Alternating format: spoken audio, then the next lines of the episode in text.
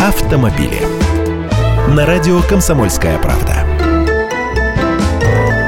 Здравствуйте! В России за последние две недели минувшего лета 15 автопроизводителей изменили цены на модельный ряд. Стоимость машин 33 брендов осталась без изменений. Эти данные приводит автостат. Вот примеры. Китайская Джили подняла цены на седан GC6, если вы его когда-нибудь видели, сразу почти на 8%. А японская фирма Infiniti переписала ценник на кроссовер QX70, но не так заметно, от 1 до 4% в зависимости от комплектации. Это подорожание в чистом виде.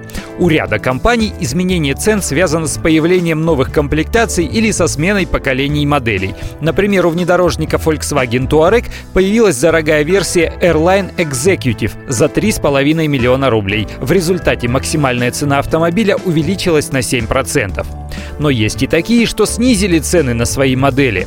Мечта молодых гонщиков спортседан Subaru WRX STI подешевел на 15%. Но тут все просто, они просто сначала бесчеловечно задрали цену до 4 миллионов рублей. После такого, конечно, придется ронять. Премиальный китайский Хавейл, в таких случаях в скобках ставят восклицательный знак, уменьшил стоимость внедорожника H8 почти на 14%. Та же самая история. Сначала была заоблачная цена.